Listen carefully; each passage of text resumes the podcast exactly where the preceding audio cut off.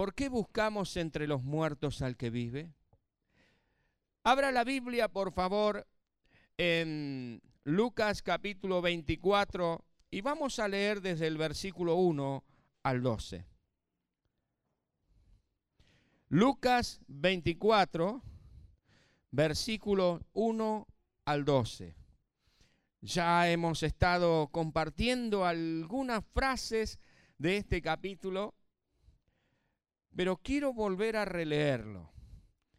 Es algo que tenemos que tener presente en nuestra vida, en nuestro corazón.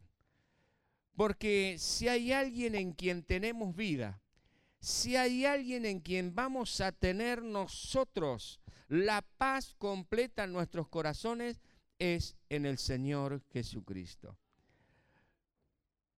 Dice la palabra del Señor, Lucas 24.1, el primer día de la semana, muy de mañana, vinieron al sepulcro trayendo las especias aromáticas que habían preparado y algunas otras mujeres con ellas. Y hallaron removida la piedra del sepulcro. Y entrando, no hallaron el cuerpo del Señor. No lo encontraron.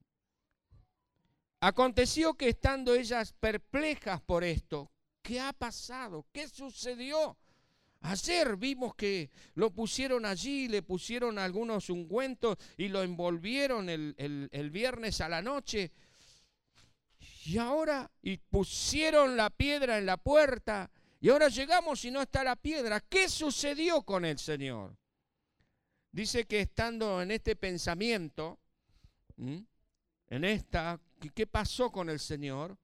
Dice que eh, separaron junto a ella dos varones con vestiduras resplandecientes. Los ángeles enviados por el Señor. Y usted sabe que los ángeles son espíritus ministradores.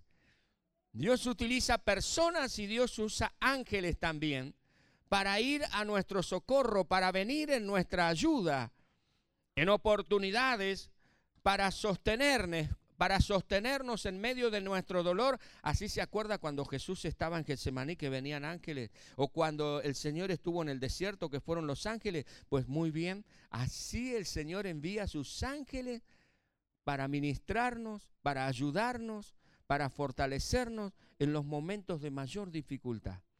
Muchas veces hasta para darnos sabiduría en lo que debemos hacer en un momento crítico y que no podemos correr a ningún lado donde ir. Ellas estaban allí perplejas, confundidas. ¿Qué habría pasado con el Señor? Y allí aparecen estos seres angelicales, estos dos enviados del Señor a ministrar a estas mujeres y los mandó el Señor con un mensaje muy importante. Si nosotros recorremos la Biblia, vamos a ver, por ejemplo, en el Antiguo Testamento, cómo Dios envió ángeles para hablar con Abraham cómo Dios envió para hablar con Gedeón, cómo Dios envió a hablar con, con el papá de Juan el Bautista. ¿Se acuerdan quién era? ¿Mm? Con Zacarías. Y le envió allí cuando él estaba ofreciendo sacrificios al Señor. Vino el ángel del Señor y le dio el anuncio del nacimiento de Zacarías. Después cuando estaba María Seguramente en la presencia del Señor, el mismo ángel que fue mandado para hablar con Zacarías vino y habló con María y le dio el anunciamiento del Señor. Aquí no nos dice el nombre de estos ángeles, de estos espíritus ministradores, porque saben que estas mujeres se encontraban con sus corazones compungidos, entristecidos habían perdido al maestro. María era su madre y era una de las que estaban allí, María Magdalena y otras mujeres que servían al Señor. Es la situación, es el cuadro que tenemos allí. Y en esta, en esta turbación, en este, en, este, en este dilema en el que se encontraban, ¿dónde estaría el Señor? Porque tras de perderlo y haberlo visto que se murió, en la cruz ahora no está. Hmm.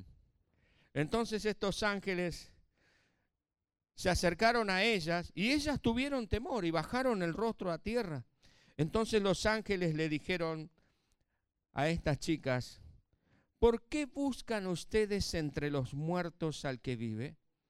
No está aquí, sino que ha resucitado. ¡Qué novedad! Y este es el Evangelio. ¿Usted sabe lo que significa la palabra Evangelio?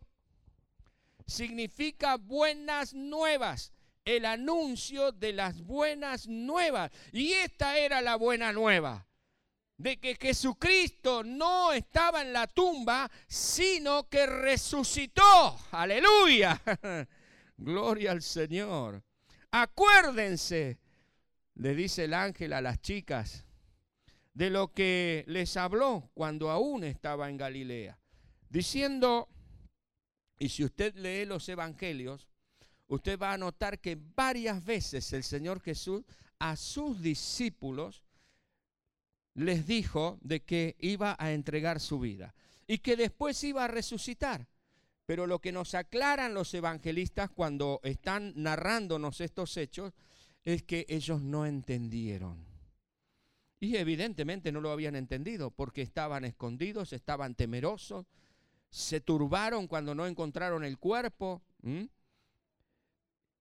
El Señor les había dicho, es necesario que el Hijo del Hombre sea entregado en manos de hombres pecadores y que sea crucificado y resucite al tercer día. Es el mensaje que el Señor les había dado. Y si usted quiere, en esta semana que comienza hoy, a partir de esta tarde, mañana, pasado, busquen los evangelios donde el Señor les dio este mensaje a los discípulos. Se va a sorprender. Se va a sorprender. ¿De qué se va a sorprender que ellos eran igual que usted e igual que yo? Porque hoy día nosotros decimos amén, pero muchas veces no creemos lo que estamos escuchando. Muchas veces no creemos, porque ante un problema, ante una situación adversa, difícil, sucumbimos, caemos de rodillas, nos entristecemos, nos turbamos, tenemos miedo. ¿Y eso por qué? Porque somos igual que los discípulos. Ellos no le habían creído plenamente al Señor y por eso es que estaban como estaban. Ahora, esto a nosotros no nos dice, bueno, está bien que vos no le creas, no, sino que si Dios pudo ayudarlos a ellos a que crecieran en su fe, ¿cómo no nos va a ayudar a nosotros? Él nos va a ayudar a nosotros a crecer en fe y a llegar a la meta, como dijo el apóstol Pablo. Ahora, dice el versículo 8, entonces ellas las mujeres, se acordaron de las palabras del Señor. Y volviendo del sepulcro dieron estas buenas noticias a los once.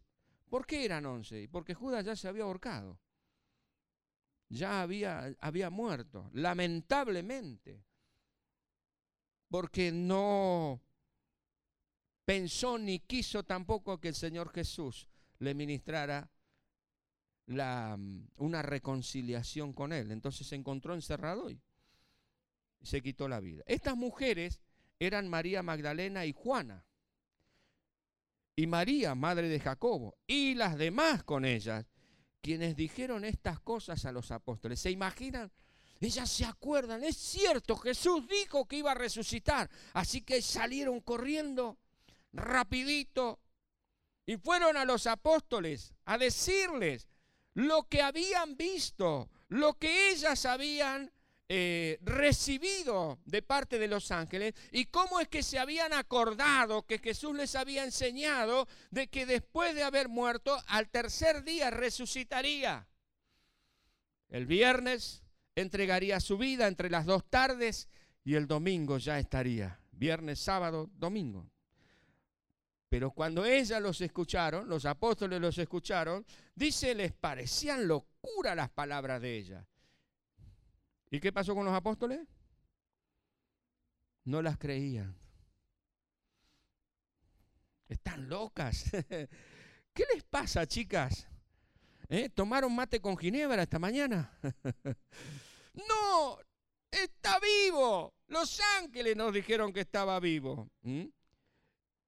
Pero Pedro se levantó y corrió al sepulcro y cuando miró adentro, vio los lienzos solos y se fue a casa maravillándose de lo que había sucedido. Qué maravilla, qué tremendo, qué, qué relato de la palabra del Señor, que nos enseña lo que había sucedido. Ahora, Jesús no estaba allí.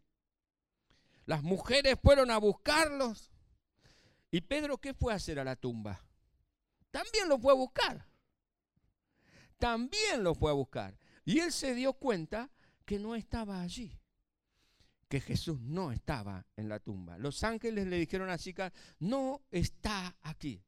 Ahora, la pregunta es, ¿dónde se encuentra Jesús?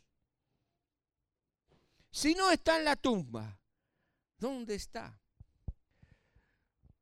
Un amado hermano nuestro que está con el Señor gozando ahora de los beneficios y de las bendiciones del Señor, que muchos de los que estamos aquí Seguramente nos acordamos y de los que están algunos en línea compartiendo este pensamiento y esta reunión, seguramente también se acuerdan de él que lo han conocido. Nuestro hermano Juan, Juan Molina, él decía, mijito, las cosas hay que buscarlas donde están.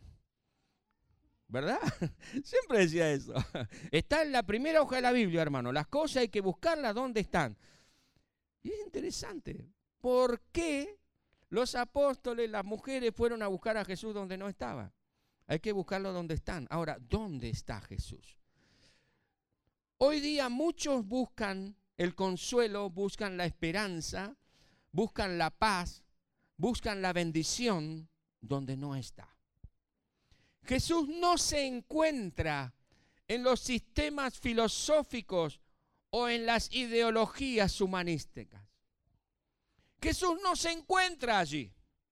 Jesús no se encuentra en la filosofía, Jesús no se encuentra allí en la mucha ciencia. Si bien es cierto de que si hay cierta sinceridad, se reconoce al Señor en los descubrimientos de la ciencia y demás los sistemas filosóficos y las ideologías humanísticas tratan de encontrar el equilibrio, la armonía, mediante distintos sistemas de pensamiento. Los filósofos, los epicúreos y bueno, y tantos por allí. No son tan largos sistemas de pensamiento para encontrar el equilibrio. Otros de otro tipo de filosofías y bueno, vamos a, ¿no? a realizar ciertos ejercicios para encontrar el equilibrio en la naturaleza. Y aunque tratan de encontrar la paz interior, más y más estos sistemas filosóficos e ideológicos se apartan de Dios. Y por supuesto que al apartarse de Dios, siguen cayendo cada vez en un vacío más profundo, en un más profundo vacío existencial. En vez de ir mejor, le pasa lo de la mujer, ¿se acuerda que tenía flujo de sangre, que gastó todo su dinero en médicos? En vez de irle mejor, como dice la Biblia que le iba, le iba peor. Jesús no se encuentra allí este sistema de pensamiento siempre sale alguna nueva onda. Uh, esto es nuevo. No, no, no hay nada nuevo debajo del sol, ya lo dijo Eclesiastés. Los sistemas de pensamiento actuales, las filosofías de vida actuales, tienen sus raíces en las filosofías que ya están de los griegos y, de los y, de allí de los orientales y cuánta cosa más. No, no tiene sentido este, hablar de ello pormenorizadamente ahora, ¿no? No hay nada nuevo debajo del sol. Y por supuesto que esto no satisface la necesidad interior. Jesús no se encuentra allí. Jesús tampoco se encuentra en los sistemas religiosos. Jesús no se encuentra en los sistemas religiosos. Él no está allí. No busques a Jesús en una religión. Lamentablemente la palabra religión ha perdido su significado porque originalmente originalmente, o sea, el sentido, el significado de religión es religar, es decir, ligar nuevamente, ligar otra vez. Y se aplicó al cristianismo al principio y era correcto. ¿Por qué? Porque ¿qué es lo que el cristianismo predica? ¿qué es lo que el cristianismo anuncia a cuatro vientos? Reconciliaos con Dios, es decir, relíguense nuevamente, agárrense nuevamente, únanse nuevamente a Dios. Ahora surgieron, pasados los siglos, surgió la religión. Perdió su significado y la palabra religión pasó a significar un sistema de pensamientos muy parecidos a los filosóficos, humanistas, ideologías y demás, pero un sistema de pensamientos, ritos, que tienden, tienen, tienen la tendencia y procuran hacer que el hombre se sienta mejor. Pero no por Dios, sino por los sistemas de pensamientos y conductas en sí. Es decir, han perdido el foco, lo han sacado de Dios y están buscando en los sistemas religiosos. No apuntan a una comunión con Dios ni tampoco a un cambio interior. Jesús no está en la religión. Jesús no está en la observancia de normas y de decretos por observarlos en sí. Jesús no está en las buenas obras que uno quiere hacer las buenas obras son el resultado de que uno ya tiene un contacto con el Señor. Sucede que muchas personas realizan buenas obras porque creen que de esta manera van a estar en contacto con Dios y viven su vida como se les da la regalada gana. Por un lado, donan, dan 10 mil, pero por el otro lado roban 100, 200, 500, un millón y piensan que dando esto, de esa manera, van a ganar el cielo. Y están equivocados. Jesús no se encuentra allí. El Dios de la vida no se encuentra allí.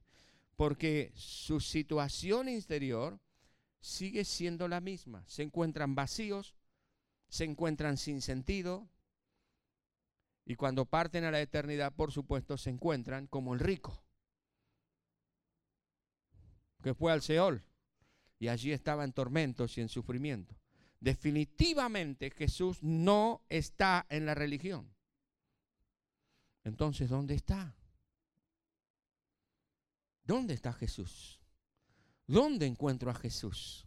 Las mujeres fueron a la tumba y los ángeles le dijeron, chicas, están equivocadas. Tocaron timbre en la puerta equivocada. Él no está aquí. No se encuentra aquí. Vayan donde Él dijo que iba a estar. Allí se van a encontrar con Él. Entonces Jesús está, según dice Apocalipsis capítulo 3, versículo 20. Búsquelo si está allí con su Biblia. Abra eh, la aplicación en el celular. Apocalipsis 3, 20. El Señor Jesús le dice a la iglesia, que en realidad no es la iglesia, son los religiosos. Y después vamos a ver por qué. Dice, he aquí, yo estoy a la puerta y llamo. Si alguno oye mi voz y abre la puerta, entraré a él y cenaré con él y él conmigo. Es interesante que este mensaje del Señor fue dado a la iglesia, es decir, a personas que supuestamente conocían a Jesús, a personas que tienen conocimiento de la Biblia, a personas que comenzaron a caminar con Él. ¿Por qué Jesús les dice eso? Pues bien, porque esta iglesia es la prefiguración ya de la iglesia que se está tornando religiosa apartándose del cristianismo, con nombre de cristiano, nominalmente cristiana, pero en actividad, en la práctica, Jesús se quedaba fuera. Se quedaba afuera de sus reuniones. Esta iglesia ya comenzó a confiar en los sistemas, en los ritos, eh, ceremonias y procederes externos comenzar a enseñar cosas que ya no eran, alejados del Señor. Jesús afuera, adentro cantando coros majestuosos. ¿Quién no ha escuchado esos coros tan majestuosos de canto gregoriano? Por ejemplo, tremendo, se te eriza la piel al escucharlos. Pero lamentablemente lo que Jesús le dice a la iglesia, que se ha tornado en religiosa y que le ha dejado a él afuera, le dice que él está a la puerta y está golpeando. ¿Dónde está Jesús? Jesús está en la puerta. Jesús está allí. No tienes que salir a buscarlo en un sistema filosófico. No tienes que salir a buscarlo en la religión. Sencillamente tenemos que creerle. Creerle al Señor. Jesús no está lejos. Se encuentra a la puerta de nuestro corazón, al alcance de un acto de fe, de una decisión voluntaria. Por supuesto, cuando yo conozco a Jesús, no puedo seguir siendo el mismo de antes va a cambiar mi vida completa. Va a cambiar seguramente mi forma de enfrentar los problemas, mis pensamientos, mi cosmovisión de la vida. Va a cambiar aún hasta mi vestimenta. Porque tuve un encuentro con Jesús. Pues eso va a salir desde adentro nuestro, no es una imposición. Lo que hace la religión pone parches. Entonces te pone un vestidito de santito y por dentro no importa lo que sos. Esa es la religión. Jesús es completamente aparte. Jesús nos cambia desde adentro hacia afuera. El Señor Jesús dijo, todos los que están en problemas, todos los que se sienten solos, los que están abatidos, los que están derrotados, vengan a mí que yo les voy a hacer descansar. ¿Dónde está Jesús? Allí. Debes ir a Él. Debes ir a Él, que Él te hará descansar. Comienza a depositar tu fe y tu confianza en Él. Comienza a creerle al Señor de que Él dio su vida en la cruz del Calvario por ti y por mí. No es la Santa Cena lo que nos va a salvar. Es el Señor de la Santa Cena el que nos salvó, el que dio su vida por nosotros. Cuando nosotros participamos de la mesa del Señor, estamos recordando aquel hecho glorioso y maravilloso, ese gesto sublime de amor hacia nosotros que no lo merecíamos, sin embargo se dio por ti y se dio por mí. Pero la Santa Cena es una exteriorización, la Santa Cena es una demostración, es un recuerdo. El bautismo no me salva. No es que yo me vuelvo cristiano cuando me bautizo. Esa es la religión. La religión te dice tenés que bautizarte para ser cristiano. El verdadero cristiano dice, yo me voy a bautizar porque soy cristiano, porque Cristo me, me, llenó, porque quiero seguir al Señor, porque me quiero identificar con Dios. Por eso es que me bautizo. Es una consecuencia, no una causa. ¿Se da cuenta la, la diferencia entre el verdadero cristiano y el religioso? El Señor Jesús dijo, más todavía, dijo, al que a mí viene sin importar su condición social, política, económica, humana. Yo, dijo el Señor Jesús, no le echo fuera. No importa qué es lo que haya sucedido en tu corazón, en tu vida, en tu economía, cuál sea tu ideología o tu inclinación actual tu autopercepción actual. Si tienes necesidad del Señor, ven a Él. Porque Él no te va a echar fuera. Él va a comenzar un trabajo glorioso en nuestro corazón, en tu corazón. Él va a ir satisfaciendo todas tus necesidades de tal manera que ya no te sentirás solo, ya no te sentirás fracasado, ya no te sentirás fuera de ti, sino que Él estará en ti. Aleluya creando ese nuevo hombre del cual nos habla la palabra del Señor.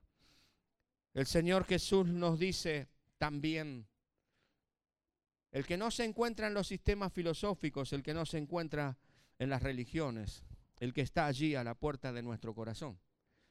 Él nos dice, la paz les dejo, mi paz yo les doy. Yo no se las doy como los sistemas filosóficos y religiosos se las dan. ¡Qué diferencia! Él me da su paz cuando yo le recibo a Él. Y su paz no depende, su paz no depende de que si yo tengo problemas o no tengo problemas, si tengo dinero en el bolsillo o no tengo dinero en el bolsillo, si estoy sano o si estoy enfermo, está por sobre todas estas cosas la paz del Señor. Inclusive la paz de Jesucristo no es a cambio de que yo haga algo, solamente creo. En realidad una sola cosa tengo que hacer, creer creerle al Señor y recibir su paz. El cristianismo, mis queridos hermanos, hermanas, amigos y amigas, no es religión. El cristiano no es religión, no es religioso. El cristiano ha sido religado con Dios, tiene una vida con Dios. El cristianismo es vida.